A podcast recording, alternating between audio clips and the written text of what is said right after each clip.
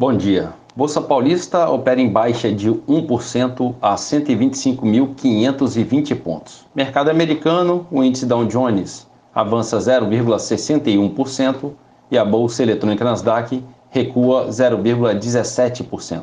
Dia positivo nas principais bolsas da Europa, onde na França a bolsa opera em alta de 0,63%, em Londres, bolsa avançando 0,93% e a bolsa da Alemanha operando em alta de 0,32%.